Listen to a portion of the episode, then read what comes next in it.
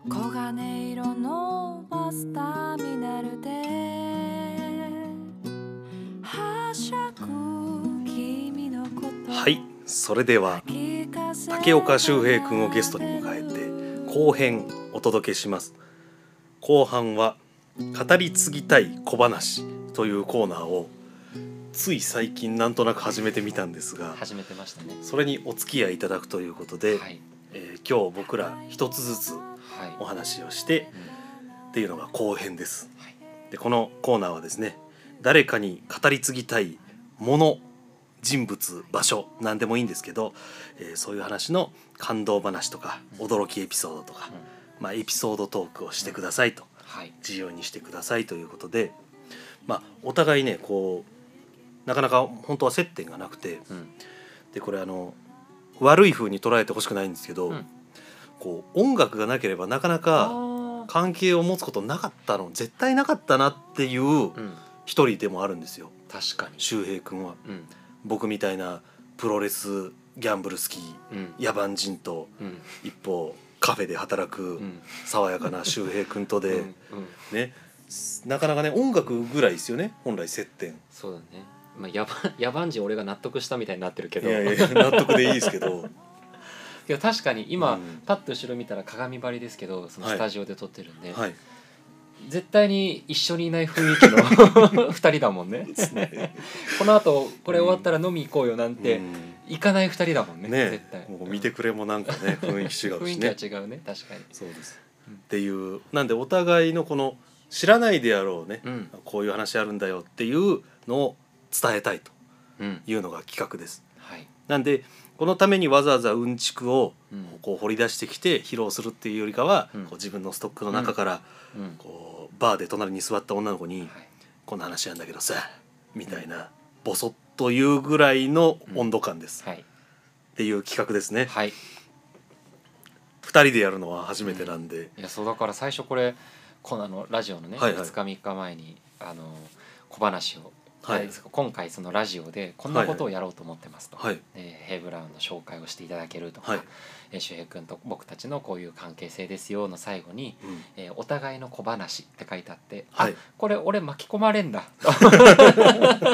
それはもちろんゲストですあの僕はその舘野君のラジオ一ファンとして最初聞いてたあのであすいません。あはい。すごい小話っていいな楽しいなと思って、うん。やっぱねボクシングの話とかってねご自身もラジオでおっしゃってましたけど、はいはいはい。視聴率落ちるがやっぱ興味ないじゃないですか。興味ない。興味ないですからあれ。そうそうそう。皆さんやっぱ興味ない。はいはい。僕はそのすごい聞いてて知らない話だから。あはいはいわ面白いなと思って聞くんですけどまあ視聴率が下がるのも分からなくはない。なるほどね。ところではうん。あるところのただそういう小話いいなと思ってたんで。聞いてみるといいでしょ？いやそう全然面白い、見たいなと思ったし僕あの動画リンクも見ましたし、うん。あそうだから、まあ、ちょっと今回小話させていただけはいるということで、ちょっとぜひ舘野くんの方からまずじゃあお手本で。僕から、はい。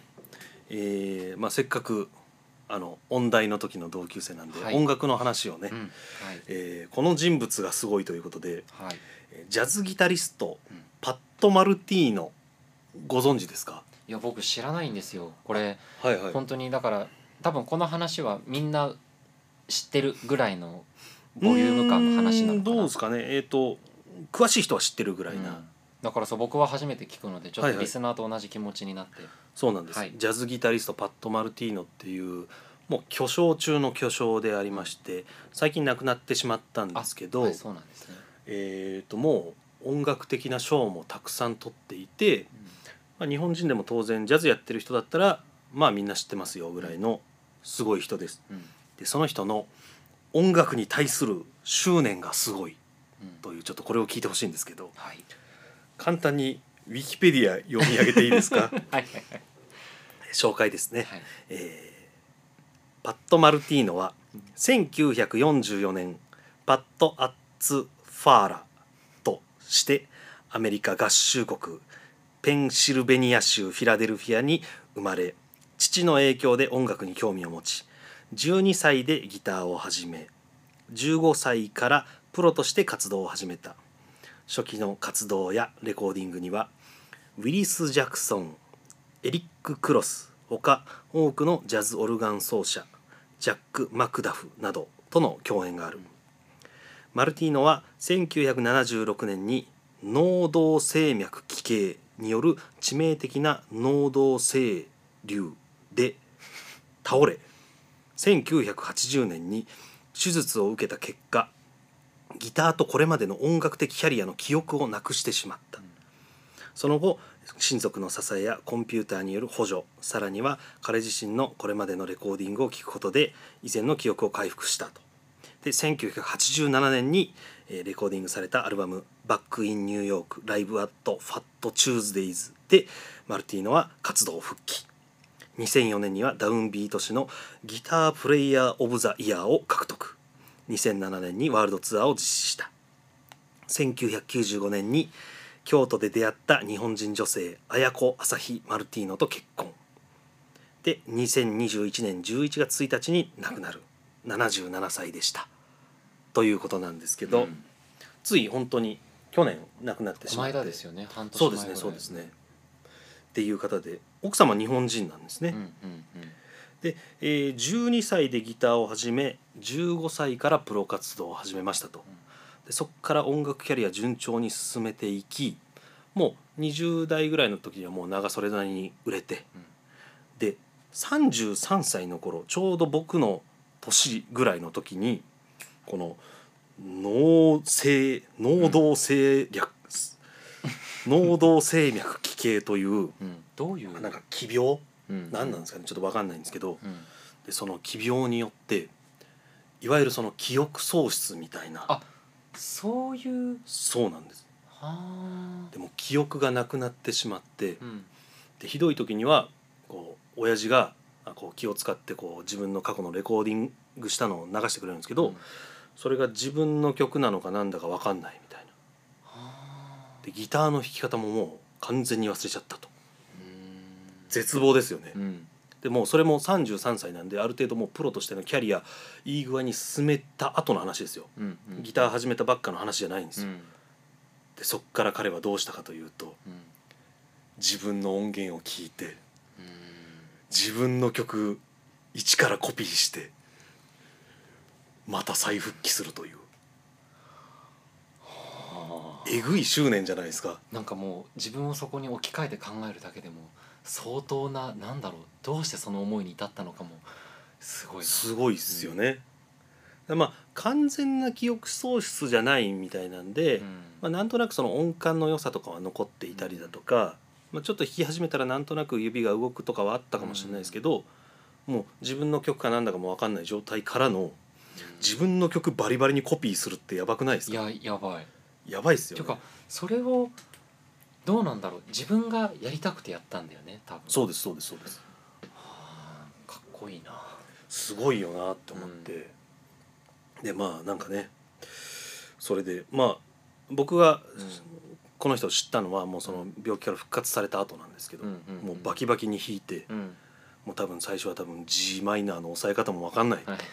なんだっけぐらいのとこからもう一からやり直してなんとかスケールだとかも全部覚え直してっていうのでよくそこまでやるなっていう話です。ってことは知ったのが、その病気が治ってからっていうことは、はいそういう病気の過去があったことは知らずに知ったっあそうですそうです。あなるほどねだからもうちゃんと病気治った後もうん。超一流として、じゃあ逆にその状態で実はこんな過去がありましたっていうのはマジですか？とそうですいうぐらいの衝撃なわけだよね。え？やり直したん？みたいな。へえ、えー、とお笑い芸人で言うと、うん、お笑い芸人で言うた。えー 千原ジュニアがうん。NSC からやり直すみたいな。わかりやすいね。まあどうだろう、うん。え今から？みたいなもう30何歩でもう売れてったとこからまた最初からやるんかみたいな、それで今の地位にまた戻るってことですもうツッコミなんでやねんの言い方も分かんない。とっから。自分の漫才見て一語一句コピーしてみたいなその執念ですけどうん。まあちょっとこれをね、えー踏まえて聞きたいのはうん。もし周平君がうん。なんかその奇病にかかりうん全ての記憶をなくしましたと。全てね。はいはい。あの自分の名前とか覚えてるんですよ。うん。ここはどこのレベルじゃないんですけど、うん。その音楽的なはいはい。ノウハウ。うん。で自分の作った曲もよく分かんないし、音楽人生的な部分が一回リセットされてしまったと。そうです。カラオケ初めて行くぐらいな感じ。なるほど。で g マイナーの押さえ方当然知らない。うん。ピアノも弾けない。うん。ってなったらどうしますか？えー、どうなんだろうな。まあ今のなんかその状況にさはい。置き換えて考えてみるとやっぱ少なからず自分が音楽をやってたということは自分はなんとなく分かってなんとなく分かります。周りの情報とかそれこそお父様のねそうですそうです。じゃああれだったりとか。で多分センスはあるんですよ。うんうんうん。要は音楽に耳が行くような人ではあるね。そうですそうですそうです。どうなんだろうな。まあけどなんだろうね。かっこいいことを話すわけじゃないけどやるんじゃないかな。どうなの？えけどやらない？今だってはい。まあけどどうなんだろうな。その時になってみないと分かんないことなんだろうけど、うん。ただやっぱ自分って今音楽好きじゃん？好はいはい。きでやってるってのももちろんあるとは思うけど、好きじゃなくてもやってるとこない？まあまあうん。自分にはさ、はい。あの、まあ、音楽しかないっていうところまではいかないよ。うん。なんて言うんだろうな。ただやっぱ歌俺はさやっぱ歌を歌うはいことがやっぱ多いし、はいはい。今のヘイブランのボーカルではあるから、うん。まあ、歌っていうところになるとまあ四六時中歌ってたりとか、はいはい。歌で表現することの幸せみたいなものは体の中に多分十分に入っちゃってるからなんかそれって忘れられるのかなっていうふとなんかそうん、そこは抜けないよっていう。そうだから多分そのギターをもう一回できたのも執念はあるとは思うけど、はい。やっぱ自分の根本にあるあ俺ってギターしかない、まあ、ギターしかないんだなというかうん。ギターをやらなきゃいけないんだなみたいな部分がどこかにあったんじゃないそうですよね。でも多分この人はうん。もう15歳からプロとしてやってるんで、うん。うんうん割とギターしかない寄りの人だったと思うんですよ。あうん。ね。だからじゃない？もうなんかだからもう有無を言わさずうんやるっしょぐらいなうん。感じだったかもしれないですこの人は、うん。それで言うと僕は、うん。えー、マジな話、うん。えー、とジャズギターはちょっとやんねえかな。あのなんでジャズギターに限って話？えーとねそうですね。なるほど。なんかひ弾き語りぐらいだったらちょっと思い出しながら、うん。なんとなく歌ってうん。ギタージャカジャカしては趣味程度にできるかもしれないですけど、あのコードトーン弾いてみましょう。一からやるみたいな。ああそういうことか。しギターの指板のドレミの場所を覚えるとこからやり、もちろんあの C とか G7 とか覚えでオルタードスケールとか頑張って覚えたんですよ、あれ、うんうん地味に大変じゃないですか、そうだあれ。ドリアンスケール。ミクソリディアンスケール。あれ一からやるっていうのだと俺ちょっとできないかもしれない。うん、あそういうことか。要はその音楽に携わってるかどうこうではなくて今の自分をもう一回戻すかってことね。まあそうですね。そうですね。あー確かに。それは。そこまでやるかみたいなのもあり、うも含め。んうん。けど縦の分かんない。まあ本人がさはい。それを覚え直したくないっていうもんだからやらないかもしれないけど、はい。なんかやってそうだけどね。僕リアルな話すると、まあお金もないうんうん。記憶もないでうん。いたら、多分すごくリアルだけど、うん。半年ぐらいはちょっとバイトで頑張ってつないで、うん。えー、と僕不動産の資格を持ってるんでうん、あえそうなの？宅建を一応持ってるんですね。宅建持ってんの？あの結構前に取ったやつ。もう今知識全くないですけど。えけど偉いね。そうあ,、うん。みんなあの資格残るじゃん。知らないけどそう宅建っていうのはみんな取るじゃん。なんか。あそうなんかなんかね。親に取れって言われて取ったんですけど資格は一応あれ期限ないですから、うんでそれをもとにうん。知り合いの不動産屋で なんとか働かしてもらって食いつなぐ。めちゃくちゃリアル。めちゃくちゃリアル。なるほどね。あじゃあ舘野君がもしねうん。有名になって、はい。このままもっともっとはい。有名になって、ウィキペディアに舘野光一と出てもしその段階でもしその段階で、えっと、奇病にかかって、はい。全て忘れたら不動産の。そっか。方に行かれると。なるほどね。あもうそういう状態ね。そうですそうです。あ。だってそれぐらい自分がねだってそれで15歳からプロになって、はいはいはい。そういうことだよね。そうそうそうそう。あちょっとねそそれだったら、うん。えっ、とね「奇病にかかりました」っていうタイトルで YouTube を上げる。で再生数を稼ぐ、なるほどね、うん。あまあちょっとあくまでもそういう感じなんだね。うん、そうあのでもちゃんとやるかはうんジャズギターとかに関してはうん。バンドやろうぜとかだったらさ、まあ、その曲できればいいじゃないですか、うん。その曲の練習をすればいいけどそのジャズの果てしないあの基礎練習うん。うんもうメトロノーム鳴らしてあのただ四つ切りするだけとかう、ん。ドレミをいろんなキーで弾いてみましょうとか、うん。いろんなポジションで弾きましょうをうん。うんやる根気があるとは今は断言できない。いいですね。これあれでしょ？あのリスナーの中にはリスナーの方の中にははい。生徒さんもいらっしゃるあいますいます。じゃあ立野くんのね先生立野先生のことを目指して、はい。あの本当にギターこれからも頑張ろうって人がもしこれを聞いていたら、はい。それぐらいジャズギターは大変なんだということがああの伝わりますねないですね。あのもし自分にもう一度そういうチャンスがあった時に、うん。もう一度やるかは分からないというレベルの苦労があるということですね。でもあれこの30いくつでこう記憶するって結構大変じゃないですか？一から、ああまあそあの量この苦労も確かに。うん。僕生徒さんによく言うんですけど、あのうん。生徒さんも頑張って行動を覚えてくれるんですよ、うん。であのでも来るたびに忘れたりするじゃないですか、うん。でも僕もうん。たまたま仕事でやってるから今行動覚えてますけど、うん。趣味だったらこれ覚えられないですね。あけどいいね正直で。やけどね確かに俺もギターを今のこのヘイブラウンで弾く機はいはい会がすごい増えたんですよ。うんうんうんで前はもう、まあ、ピアノも弾くからさ、うんピアノ弾くことはあったしあれで23年前コロナが前はいとかのはいライブではそのメンバーの傭兵も前回からもよくたびたびこの名前出してますけどうん。傭兵あいつずるいんですよ、もうずるいというか卑怯なんですよ。あの自分のやりたいことをはい。人にあのやってみればいいじゃんとかって気軽に言うんですよ。はいはいはい。でけど僕たちはやっぱね曲を作ってるのは傭兵だしあいつの音楽が好きで集まってるところがあるんでうんうん分かったっつってやるんですけど僕ベース弾いたりしてたんですよライブで。あそうなんだ。ベースボーカルとか一回やったりとか、ええ。いろんな楽器をチャレンジしたんだけど。そう。あいつベースうまいのに。ああそう。本当ですね。そう。なのに僕がベースを弾いたりとか。でその中で最近は僕ギターを弾くことがすごく多くて。はいはい。もう最近とかは前はちょっと抵抗があったけどもう僕今はギターボーカルって言ってもいいんじゃないかなってぐらいのうんうん。頻度でギターを弾くことがすごく多くて。そうだったんだ。そうなのだ。からまあそれこそ舘野君にもギターを教えてほしいぐらいですけど今もずっと勉強中で。はいはい。難しいねギターって。うん。大人になってから練習するのが難しい、そそれはね絶対やりますね。そう。あの指のやっぱこう流れとか形とか、ああいうのってやっぱもう大人になってからのこの脳みそうん。でやるには必要以上な練習が必要で,、だからめっちゃ練習してますよ。本当に。うん、それもあるし、うん。僕中学生の時にギター始めたんですけど、うんうんその時はこのフレーズ弾いたら絶対めちゃくちゃモテると本気で思ってたんですよ。なるほど。いやけどその原動力って大事だよな、有り余るその性欲とう、ん。もうなんかモテたいモテたいで、うんもうん。うその原動力当時なかったらうん。俺多分やめてたと思いますね。間違いない。ここれは本当に間違いない、うんうん。うんモテたくなかったら。そうね。今日収録してる12時間で一番かっこいい顔してる今。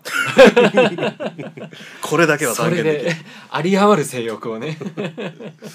当時はね、はいはいはいだからなんか落ち着いちゃってからなんとなくギターやってみようとかはね、うん。結構ね根気がいりますよね。うん。いやそう思うよ。うんしかもなんかやっぱ大人になると、まあ、仕事とかあるじゃないですかそうですよ。その中でやっぱこうあのギターを自分の体に染みつかせるっていうのははい。本当に大変だなとうん感じてます本当に、そうだよね。うん、だからちっちゃい頃からとかまあ本当に遅くても中高生中学生高校生はい。ぐらいの頃にギターを始められると個人的にはすごく良かったんじゃないかなって過去に思うなるほどね。でもなるほど。ありがとうございます。いいまとめ方で。そうそしたらじゃあパッド・マルティーノの話はこんなところで、うんはい次は周平くんの語り継ぎたい小話をはいお願いします。わかりましたすごいだいぶボリュームたっぷりで話したようないやいやいいですよ。あの今回そのまあ小話っていうまあお話をされてうんあ。のねしてみないかと言われていろいろ考えたんですけど、はい。まあなんかなかなか思いつかなくて、ねはいはいはい唯一、まあ、僕の中で、まあ、その小話でそのさっき言ったバーでねうん。横にいる人にこう聞いてくれよ、うん。で言えるような小話なんだろうと思って考えたら、これ本当にちょっと熱い話でもあり、うん。僕の中で。はいはい。熱い話でもありちょっととかちょっと重い話になっちゃうのでそこをちょっとあらかじめ、はい。あのご了承いただいた上で、はい。この後は聞いていただけると嬉しいんですけどあの僕大学の時にあの仲の良かったあの女友達がいまして。うん。えっとその子は、まあ、僕たち音大に通ってたじゃないですか。はいはい。で僕たちは割とこうまああのジャズだったりポップスだったりそういうところの音楽を主にあの勉強してる専攻ではありましたけど、うん。また別でクラシックの専攻があったじゃないですか、うんうん。いわゆるまあ音大というか。はい。いわゆる。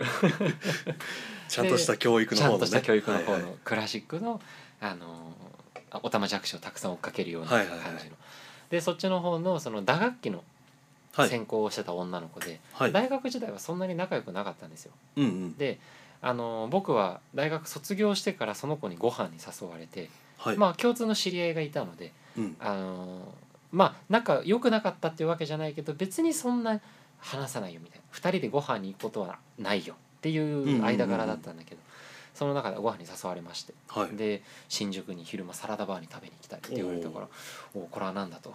ほマルチの勧誘かと思うじゃないか。これは本当に。うあるよね。ねまあよく聞く流れですね。よく聞く流れで,、はい。で僕はもう行く前からもうその話が来たらもう何だったらそいつを説教してやろうぐらいの つもりで行ったわけですよ。はい。でそしたらそこで相談されたのがはい。実はうつ病になってという話をされまして。おであそうだったんだ。うん。つってで、まあ、なんで今日周平君を呼んだかというとーうん。あのなんかわかんないけどお話ししたくなったんだよねというなんかちょっとそういうアバウトな理由でお誘いをいただいて。でも僕もなんで誘われたんだろうと思いながらも、まあ、そこでお話をしてて。はい。でそしたらそこから3ヶ月に一遍ぐらいその子からご飯に誘われてはいはい。なんかちょっとこう近況報告みたいなおお話をすることがすごく増えて。でそのお話をしてしてつってうんでちょうどコロナに入ってうん。コロナに入ってから半年ぐらい経った8月ぐらいかな。うん。ちょっと一旦外にあんま出ないでくださいねとか飲みに行かないでくださいねみたいなのが若干緩和された時期が8うん。ありましたね。月ぐらいにあってはい。その時に久しぶりにじゃあちょっとご飯に行こうってことではい。その子と僕ともう一人ちょあの何仲良かった男友達と3人でご飯に行ったんですよ。はい。そしたらそこで久しぶりに会ってコロナでなかなか会えなかったから「はい元気か?」とかって言ったら、うんでもすごい元気になっててうー「んああよかったよかった」とかって思ったんだけどそれご飯が終わったら、まあ、個人的にまた連絡が来て「ちょっとまた今度2人でご飯に行きたい」とうん言われてでその次の月の9月にご飯に行きたいなとかって思ってたらそのまままあちょっとまた重い話になっちゃうんですけどその子が自分で命を絶ってしまったんですね。え？そうあのね自分で死んじゃったんですよ。えそう。でまあそのニュースを聞いた時に僕は本当にびっくりしてはあでまあ僕としてもすごくこうまあねこのラジオでなかなかこう語り尽くせないぐらいの思いには当時はなったんですけど、はい。まあ、なかなかちょっと辛いじゃないですか。はい。当時ねあのまあこれをもう本当にねすごく重い話になっちゃうけれども、うん。まあ、その子の死んじゃった理由っていうのが飛び降りて死んじゃったんです。ね。あ、でまあそういうのも、まあ、僕の中ではすごくダメージではあったんだけど、ーうん。まああのーその後自分の中でもいろいろ思うところがあったり辛いなと、うん。僕もその直前まで相談されたりとかしてましたからなかなかこう、まあ、いろいろ人間って本当にいろあいろいろあるじゃないですか、はいはい。やっぱり。でその中で僕ヘイ・ブラウンの曲でうん「あのグノン」っていう曲があるんですけどはい。グノンが GUNUNG かなこれうん。英語じゃなくてインドネシア語のタイトルで、まあ、正直ライブのあ曲のタイトルにはそんなに意味を込めてなくてうん。向こうでは山っていう意味なんですけど、あの正直そんなになんとなくそんな感じでメンバーで話してタイトルをつけたんですがはい。その歌詞の内容がですねはい。あのびっくりするぐらいにうん。あの僕からその亡くなっちゃったその友達に向けて歌った歌だったんですよ。びっくりするぐらいたまたまね。そうなんです。で僕普段歌詞を書いてる時に心がけていることがみんながあんまり理解できないことを書くんですよ。なかなかこうすぐには理解できないけどその人のその直面その場面になった時にああの詩ってっていうぐらいのなんかちょっとこうむ難しいというか僕にしか理解できない歌詞を書くことがすごく多くて。はいはいはいだったんですけどびっくりするぐらいその歌詞が最初から最後まであのもう見事に自分の心情を表した歌だったんです。そう。でやっぱりけどそういうのって昔その歌詞があまりにもちょっと僕たちの持ってる曲の中でもちょっと不思議な歌詞だったので、うん。これってどんな意味の詩なんですかってファンの方から質問されたこともあって。はいはい。そのファンの方に実際にあのいやこの曲はまあこんな感じの、まあ、自分にとってまあ大切な人でもそれはあのパートナーでも友達でも上司でも昔の恩師でもうん。誰でもなんかそういう人が自分にとって、まあ、大切な人がどっか遠くに転勤してしまうとかいなくなってしまうみたいな感じの歌ですみたいなそういうニュアンスの歌ではあったんだけどはい。もう今となってみるともう転勤とかそういう話ではなくてうん。もう見事にそういう描写の歌を歌ってるなっていう感じの歌になっちゃったんですで僕はもうそれからその歌がそういうちょっとこう大変すごく気持ち的にも切ない歌にはなってしまっててだけどすごくその時に思ったことがなんかこうそういう歌とかなんかそういう詩っていうものが何かの記事で僕見たんですよ。なんかあの詩を詩と曲メロディーとか曲とはい。音楽、音楽と詩ってあったらうん。なんか詩を好きな人は本当の音楽を好きなやつじゃないっていうなんか記事を見たんです。うんうん。要はその音楽を本当に好きなやつは詩をあんまり聞いてなくて、うんうん。そのメロディーだったりとかその楽器とか演奏とかなんとなくのそういう雰囲気で聴いてると。音楽を本当に好きなやつは詩は聞いてないって記事がすごくその時、まあ、SNS とかで拡散されて、はいはい。僕はすごくそれはまあ分からなくはないうん説明ではあったんですけど、要は音楽っていうものだからうん。音が鳴ってるところに耳が行くのが普通だろっていう言い方も、まあその人たちなりの解釈でなるほどなと思いながらもいや詩も一つもし詩も一つの音楽の形だろっていうちょっと自分の中でこうちょっとこだわりみたいなものが強かったんですね。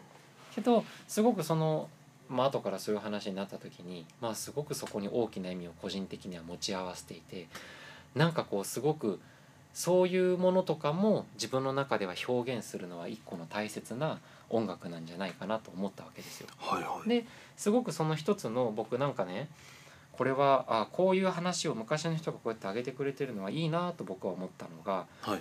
荒井由実松任谷由実、はいはい。ユーミンいるじゃないですか。はい。ユーミンさんがですね「あの飛行機雲」っていう歌うんうん。デビュー曲ですかねあの人の、はい。デビュー曲だよね確かですかね。あデビューじゃない？その10代の頃にあまだ荒井由実だった時名前がうん。松任谷由実ではなくて、荒井由実だった頃にあの初めて書いた詩だったかな自分で。っていうのがうん。割とその有名な話がその自分の住んでるところの近くのうん。ビルの、えっと、住んでた女の子が飛び降り自殺をしてしまってその子のこととかユーミンがその頃当時身近な人が死んじゃってみたいなそのはいはい。2つのなんかこうあれを受けて死を起こしたっていうあのお話なんですよ。あそうなんだ。それって。で僕はその話だけをなんとなく知ってて、はい。昔から、はいはい。あそういう歌なんだと。それこそ「飛行機雲は」えっと「風立ちぬ」っていうあの、うんうん。映画で主題歌にもなったりとかで、はいは一回ちょっともう一回注目を集めたじゃないですか。はい。っていうのもあってその当時なんかその話を知ってたから僕はうん。今回こういう気も体験をした時にうん。ちょっとそれを調べた時があったんです、はいはいはい。その時に。そのその当時ね1年2年前ぐらいの時に。そしたらそこで出てきたのがユーミンがあるラジオで昔ですよあの自分はまあそういう自分で命を絶つことはしないと。はい。ただもし自分が死んでしまうのであれば私は飛び降りを選ぶと。なぜならばそれは吸い込まれるように死んでしまうというのは一番消極的で美しいからっていうふうにラジオで言ってるんです。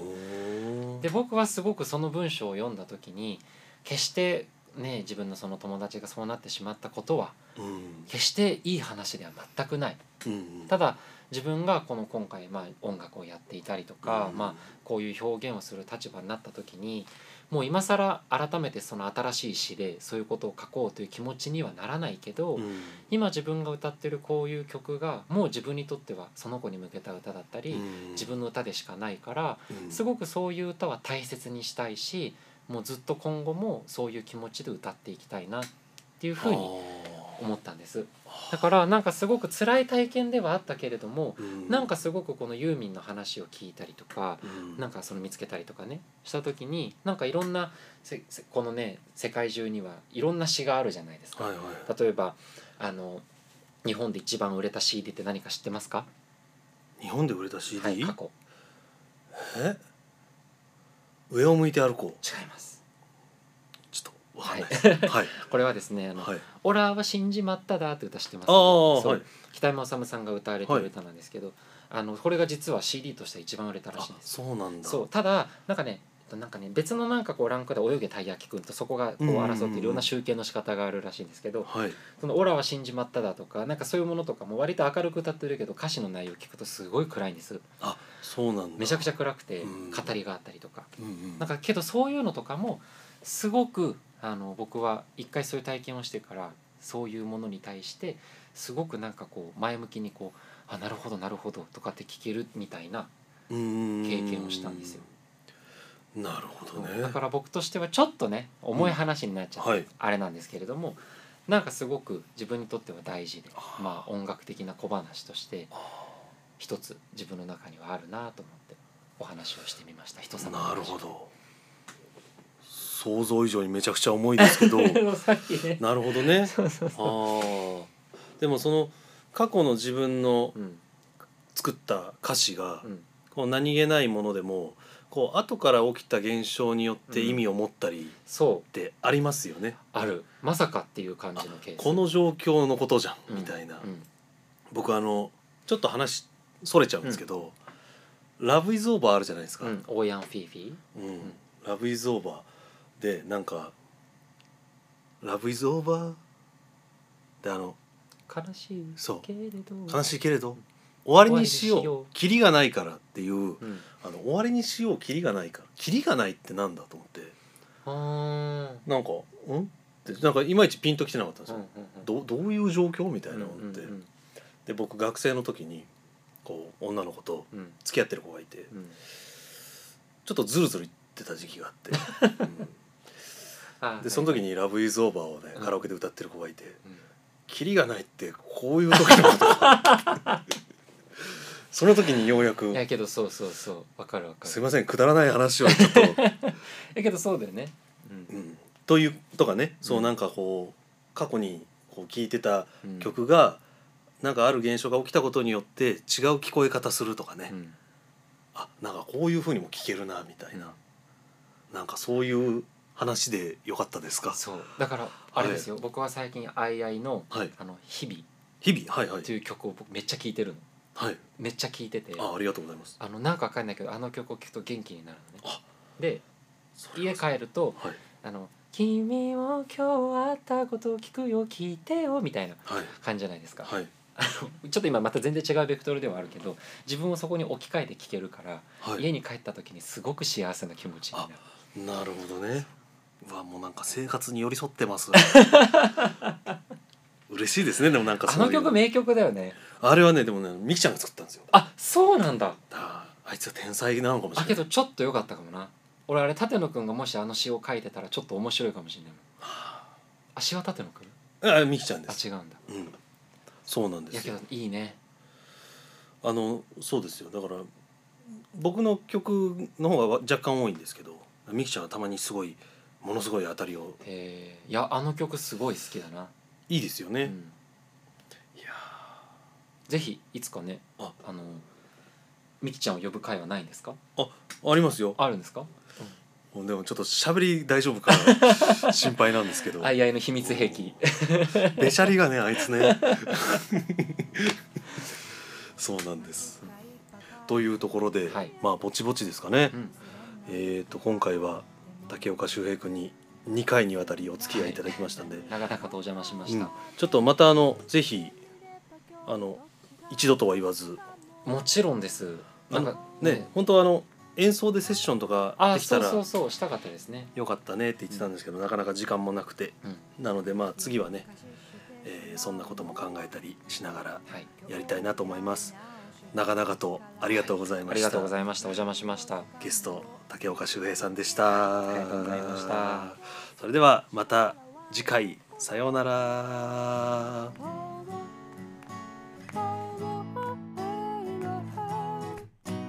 そうじゃなくてああじゃなくてどうしようもなくて僕は僕で。私は私でもがいているけれど。みんな悩